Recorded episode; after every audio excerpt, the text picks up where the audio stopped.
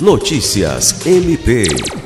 Visando promover uma discussão sobre temas relacionados à segurança institucional, o Ministério Público do Estado do Acre, por meio do Núcleo de Apoio Técnico NAT, está realizando uma série de palestras para os servidores da instituição. A ideia é difundir e incentivar a implementação de uma cultura de segurança institucional no âmbito do Ministério Público Acreano, em cumprimento ao dispositivo na resolução número 156 de 2016 do Conselho Nacional do Ministério Público.